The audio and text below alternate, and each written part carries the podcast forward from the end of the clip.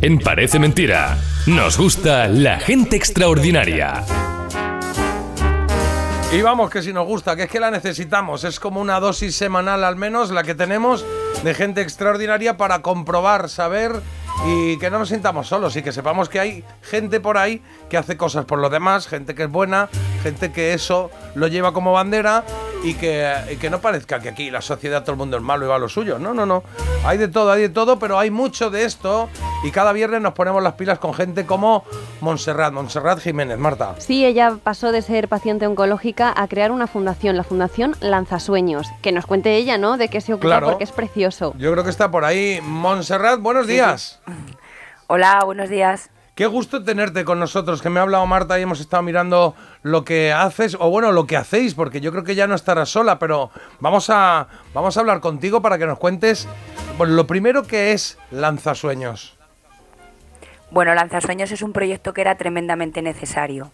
Es un proyecto que ha nacido de casi ocho años de ver las necesidades puras y duras del paciente después de la enfermedad. Es decir, las secuelas sociales y económicas que en esta sociedad no se ven contempladas en un paciente oncológico. Mm, vale, o sea, básicamente nosotros pensamos que eh, los que afortunadamente no, hemos vivido una situación de, cáncer, de tener un tumor, un cáncer y pasar todo ese proceso que es que es en muchas ocasiones es eh, tremendo, largo, eh, horrible, mortal, mortal complicado. una vez que dices he superado esta enfermedad porque se ha podido superar, dices ¿y ahora qué? Y ahí es cuando aparecéis vosotros, ¿no? Efectivamente. Bueno, el proyecto está diseñado para atender al paciente desde el primer momento. Es decir, es un proyecto pionero en España, tiene servicios que nadie tiene hasta ahora, que desde la necesidad de ser una paciente que me he relacionado con cientos y cientos de pacientes, escuchando, muchísimas horas de escucha, al final vas llegando a las conclusiones de lo que realmente necesitamos. Lo primero que pasa es que las grandes instituciones se han institucionalizado muchas fundaciones y asociaciones que dan un buen servicio, pero han dejado de lado un poco la parte más humana, que es la cercanía. Entonces, empezamos desde ahí. Y lo que el proyecto va dividido en dos bloques, uno que sería la atención integral del paciente, que es desde el minuto uno que es diagnosticado, y a posteriori el otro que sería la inserción laboral después de pasar por la enfermedad. Es tremendamente necesario ese después, porque todo el mundo contempla a un paciente en el momento en que está malito, que está calvito, que está pasando por los tratamientos. Después, las únicas revisiones a las que eres eh, obligado a ir es a las médicas y como mucho si estás psicológicamente afectado, al psicólogo, pero en la sociedad no se está contemplando que desgraciadamente se está enfermando cada vez en edades más tempranas. Evidentemente la vida tiene una evolución y, y esta gente nosotros estamos enfermando en edades más tempranas, por lo cual estamos dentro de una edad laboral. Y después de la enfermedad. claro, la historia es que una vez que afortunadamente te recuperas, dices, vale, tengo 35 eh, años, me he recuperado, o 40, y bueno, pues voy a incorporarme de nuevo. Eso sí, es verdad que a lo mejor la enfermedad me ha dejado ciertas secuelas, y ahí es donde. Eh, digamos que se nos pone un poco en contra lo que hay en la calle, ¿no? la, sociedad o la, parte laboral de momento la sociedad no está preparada para, para nosotros. Es que esto no se está viendo, pero esto es la realidad. O sea, a nivel de yo apoyo, yo ayudo, qué penita, está muy bien. Pero luego el sistema no está diseñado para ayudar a un paciente. ¿Por qué? Muy sencillo. Porque después de esto, dependiendo de también, es cierto que de, de, las, de los diagnósticos que hay, que son un disparate cada vez más, todos se quedarán en esta situación, sería un auténtico caos realmente no es así. Es un porcentaje, bueno, pues estamos hablando de 281.000 del 2022, más o menos que fueron los diagnósticos, sin contar las recaídas y recidivas, que es casi el mismo número. Eh, treinta y pico mil quedaron en extrema pobreza después de la enfermedad. Pero da a depender mucho de tu cirugía, de tus tratamientos, bueno, pues un poquito del proceso de curación que hayas tenido que llevar, también dependiendo del tipo de diagnóstico que hubieses tenido. ¿Y de qué manera, de qué manera ayudáis, Monserrat? Por ejemplo, eh, a, alguien que esté buscando trabajo, que no lo consiga, que se sienta un poco aislado de, todo este entorno laboral, eh, ¿cómo, ¿cómo, ayudáis desde la Fundación eh, Lanzasueños? Bueno, lo primero que estamos empezando a hacer es hacer convenios con las administraciones, es decir, a nivel local, a nivel provincial y luego autonómico. ¿Para qué? Porque las bolsas de empleo también se tengan baremación positiva para los pacientes oncológicos, ya que el sector privado está completamente capado. ¿Por qué? Porque arrastramos un estigma y el empresario privado tiene muchísimo miedo de contratar a pacientes. ¿Por qué? Porque hay bajas, porque hay idas al médico, puede haber recaídas y el, el empresario no le somos atractivas de contratar porque tampoco tienen un aliciente para que nos contraten. ¿Vale? Digamos que nosotros estamos un poquito eh, discriminados en ese aspecto y arrastramos el estigma de haber sido un paciente en todos los aspectos. O sea que intentáis un, intentáis un mal menor, ¿no? Que es, bueno, ya que el empresario... Eh, eh, y estamos hablando de generalidades, ¿eh? que hay seguro que hay un montón de empresarios que, que esto lo tienen por bandera y que son absolutamente comprensivos y solidarios, pero Muy bueno. ya que lo que ocurre es esto y vosotros lo detectáis, decir a la administración, oye, hazle a este alguna gracia fiscal para que si contrata a una persona que ha sufrido cáncer pueda tener alguna algún beneficio en la empresa o algún soporte de alguna manera, ¿no? Que le incentive Efectivamente, pero el principal, el principal, eh, como yo digo, el, el núcleo principal está en nuestra clase política. Es decir, esta gente se tiene que empezar a mover desde arriba. Este proyecto está constituido a nivel nacional con el único fin de que todas las comunidades autónomas todos los pacientes de las comunidades autónomas, que somos el colectivo de pacientes más numeroso de España y del mundo, tengan oportunidades. Los planes de empleo tienen que venir desde arriba, con baremación positiva para los pacientes como se hace en otras situaciones como son personas con discapacidad. ¿Vale? Nosotros peleamos muchísimo en las administraciones para que nos reconozcan algo que está puesto en nuestros informes como una enfermedad común. Bueno, pues nosotros... Sí, sí, mm, termina en la plataforma fundamental para que esto se escuche y para que empiecen a ponerse las pilas y a escucharnos y a sentarse a la mesa con nosotros a ver cómo está funcionando este proyecto y cómo nos pueden ayudar, sois los medios de comunicación. Sois la plataforma ideal para que esto llegue.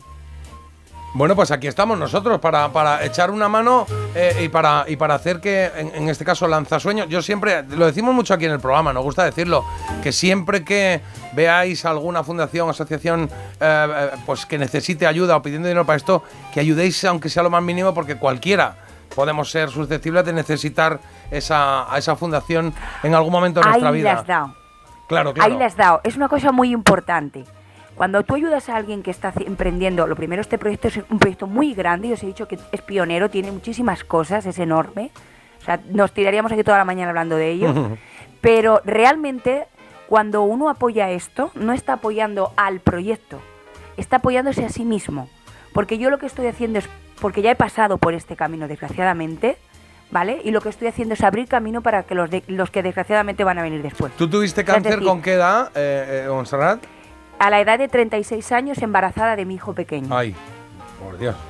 Entonces no fue fácil. Y ya, y ya y además mi cirugía fue muy agresiva. ¿Ya superaste? Sí, sí. Voy, camino de 10 años ya. Ah, muy bien. Y eh, mis revisiones hasta ahora están limpias, pero, pero bueno, eh, al principio fue un diagnóstico muy trágico. O sea, no se apostaba por mí ni un duro porque tenía dos tumores muy agresivos y tengo una de las cirugías de mama más agresivas que hay, mastectomía bilateral, linfostomía completa de la axila izquierda, o sea, hay unas secuelas importantes porque fueron a salvarme la vida, básicamente. Pero sí que es cierto que, uno resurge como, como, el ave fénix de, de sus cenizas para poder salir adelante. Y yo estoy convencida que yo tenía que pasar por esto, que era la persona que tenía que tocarme de pasar esto, y agradecida en algunos aspectos a la enfermedad, aunque suene algo loco, porque gracias a eso yo estoy haciendo cosas que antes no se habían hecho, que no se estaban viendo y que las estábamos dejando un poco ahí aparcadas, corriendo un tupido velo sobre ellas, y yo ya me cansé de ver que esto era un sobrevivir para malvivir. Oye, ¿y salió todo bien? ¿Tienes ahora, ¿tienes, ¿Tienes ahora familia? ¿Todo? ¿Sí? Tengo dos hijos. Bien. Tengo dos hijos. Eh, soy una persona tremendamente activa. Eh, a la que agradezco en algunos aspectos, como te he dicho, que me tocara la enfermedad porque he comenzado como a vivir de nuevo y a darme cuenta realmente de lo que de verdad tiene valor en la vida. o sea, o sea, me lo tomo todo con mucha calma, digamos.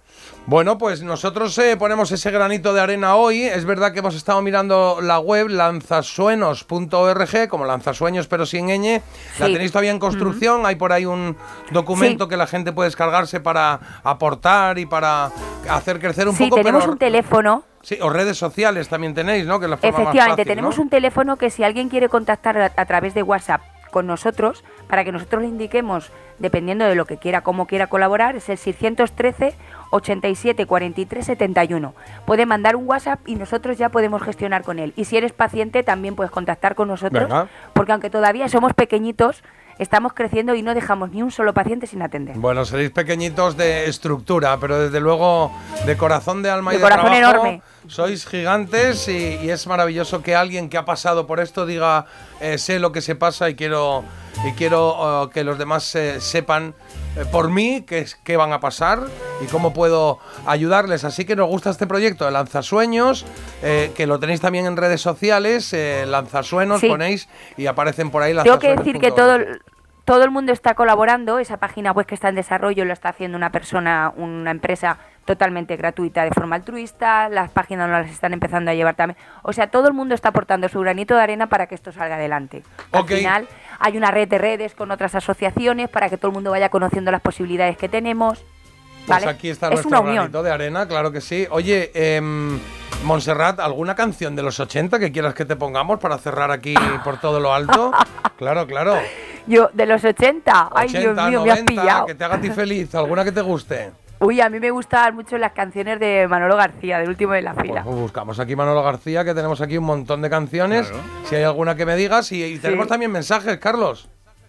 Sí, sí, tenemos un montón. Por aquí dicen, el postureo y el buenismo, al final, estos pacientes opositanos se mueren de hambre. Mira, mi amigo Agus tuvo cáncer en los 90, no le, no le contrataba a nadie y hoy es funcionario, padre de dos hijos, ninguna secuela.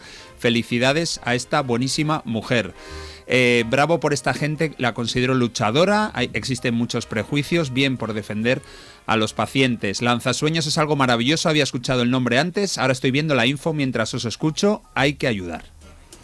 Pues ahí quedamos, esa es la gente que nos escucha, gente buena, gente solidaria y gente que seguro que va a arrimar un poquito el hombro como lo estamos haciendo hoy contigo, que ya eres gente extraordinaria. Montserrat Jiménez. Ay, muchas gracias. De Lanzasueños. Eh, pues que muchísimas gracias por estar con nosotros, sobre todo gracias por lo que haces y solo me queda preguntarte esa pregunta final que me gusta hacer, es que si tú eres feliz haciendo esto, ¿no?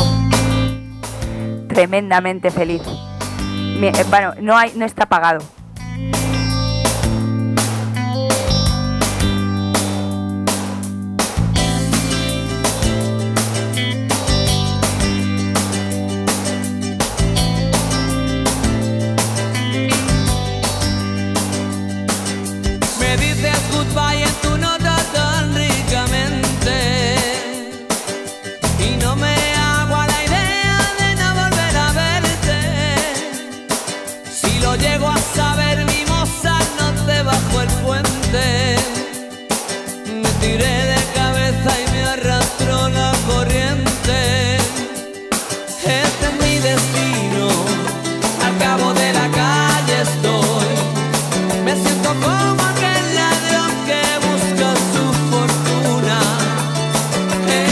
всех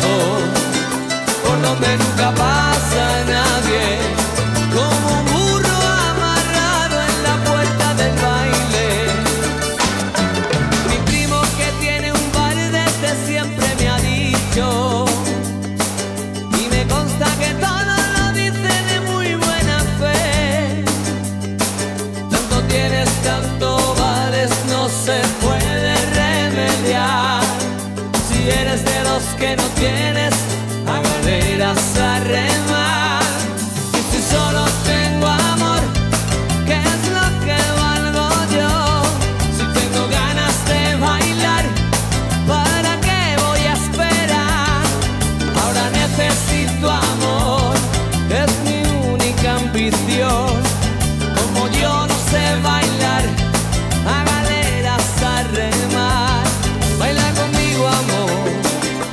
let me